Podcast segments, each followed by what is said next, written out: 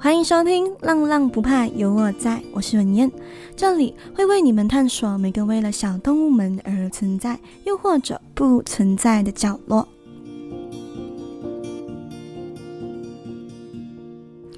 今天来到第四十七集，今天呢就睽违已久的来说说飞喵汪的故事。好，我们今天要关注的这个动物呢，它是跟我们人类有着非常相似的，呃，身体或者智慧，它就是猴子。那如果你们有看清楚标题的话，应该就有注意到标题里面有 mention 椰奶这个东西，椰子的椰，牛奶的奶。那今天要讲的这个故事呢，就跟泰国某牌子的椰奶有关系。PETA（P-E-T-A） 世界上最大的动物保护组织，在二零二一年要求全国禁止销售泰国椰奶。随后，多个商场，比如说 Costco，也开始禁止入口泰国椰奶。那至于为什么动物保护组织会下令这个命令呢？到底是什么原因导致大家都不愿意购买泰国椰奶呢？一样，我们先进一段音乐。一段音乐后，我将带各位耳朵去看看那些被困着的猴子，它们背后有着什么样的故事。那我们一段音乐后见。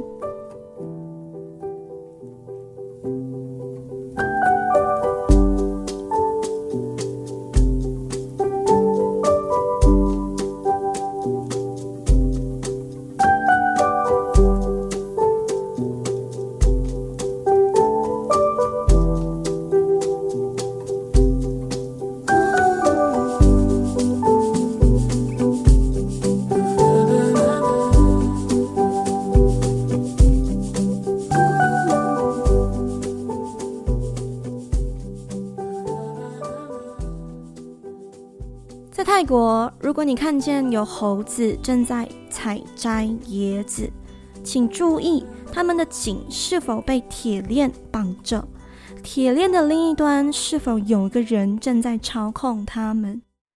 没有错，这些人呢，正在逼猴子爬树采椰子。一天，猴子呢，需要不停不停的爬树。除去这所谓的工作时间，他们都会被困在一个非常非常小的笼子里，或者直接随便找个地方扣着猴子颈上的铁链，限制他们的活动范围，让他们无法回归原本的大自然。这也就是为什么 PETA 动物保护组织要求各位不要再购买泰国椰奶的原因。这些猴子通常都会在幼儿时期强行被人类从妈妈的怀抱里带走。这些人呢，会用渔网去捕捉猴子，然后把它们卖到 Monkey School，也就是猴子学校里接受教育。讲好听一点是接受教育，但是讲难听点，根本就是虐待。他们会虐待猴子，直到这些猴子呢能够自主的去采摘椰子。这些 monkey school 呢，会使用暴力的手段来训练猴子。那怎么个暴力法呢？这些人呢，会帮猴子带上铁链，然后挂在一条打横的木棍上，让猴子悬在空中，然后用绳子抽打它。他们会把猴子挂在后车厢，如果猴子反抗的话，这些人呢，就会直接拖着猴子的颈链，死命的把它拖到车上。当这些幼小的猴子学会如何采摘椰子后，就会被卖到椰子生产公司。注意哦，是猴子被卖到椰子的生产公司。这些公司明明知道这样做是违法的，但他们还是照做了。然后呢，猴子们呢就会永远、永远困在这里，直到死去。如果说听到这里，耳朵们还是没有办法想象到底有多残忍的话，你们可以直接按下这集的 show note 连接，或者去我的 IG 看看。看完了，你再继续来听，到底为什么 PETA 会叫我们不要再买泰国出产的任何关于椰子的产品了。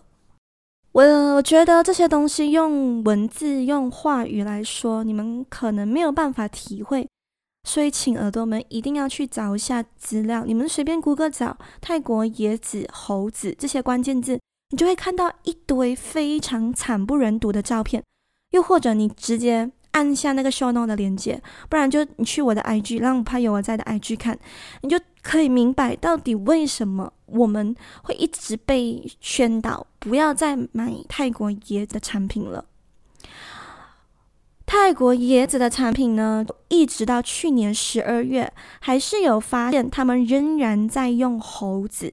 其实不止椰奶，因为椰子呢可以产生的产品呢有非常多，比如说椰油、yogurt。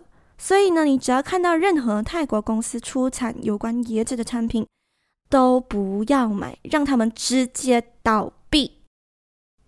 好，我这里来讲几个个案，这些个案呢都是刚刚提到的 PETA 动保协会有亲自去这间工厂看到的情况。首先就是泰国最主要的加工椰子公司，这公司的名字叫做 Chaco，。那 PETA 呢就亲自去看，他们就发现小猴子们在这里呢会被迫完成很困难的任务，比如说要扭转那个很沉重的椰子。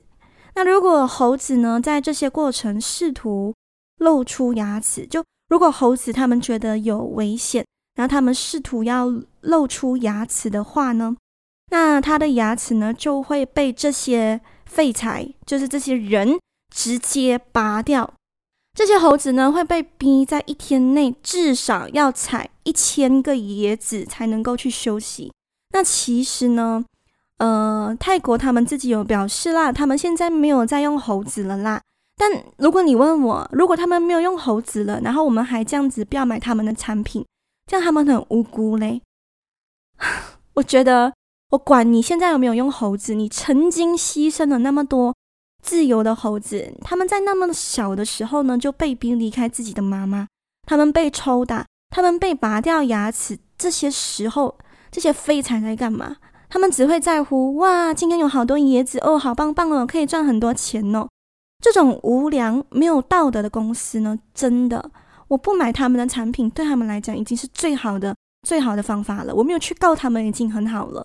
你曾经牺牲了那么多只猴子，你现在说，呃，我没有用了，嗯、呃，对不起，这样子就完了没？你有没有想想那些猴子，他们本来应该要属于大自然的，但他们最后到哪里？他们一直待在那狭小的笼子，直到他们死去。那么以上呢，就是 PETA 调查到的一些故事啦。当然呢，就是刚我说的，泰国的相关机构也有出来讲话。然后我们就来听他们讲什么。泰国相关机构就有出来说：“哦，你的调查有误啦！其实我们现在已经没有用猴子了喽。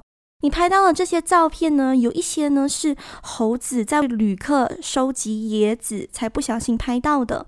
你这样子会造成大众对我们的误会嘞。我们工厂已经没有在用猴子了啦。